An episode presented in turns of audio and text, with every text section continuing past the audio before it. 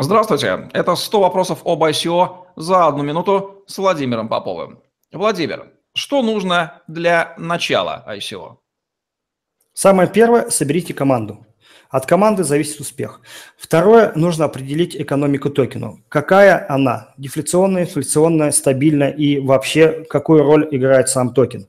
А, третье – определитесь с legal частью. А, составьте документы, подготовьте непосредственно white paper согласно той оболочке, которую скажет ваш юрист или консультант-юрист. И далее разработайте маркетинговую стратегию. Нужно понимать, что маркетинг в ICO э, сильно отличается от того маркетинга, который есть э, в обычных, в том числе IT-бизнесах. Когда у вас все четыре пакета готовы, э, обязательно отдайте их на аудит. Кроме того, ну, нужно не забывать, что для ICO очень важна техническая часть. Обязательно напишите смарт-контракты, обратитесь к специалистам, которые смогут их проаудировать, потому что от этого зависит безопасность передаваемых финансовых средств. На этом все. Продолжение смотрите в следующих выпусках.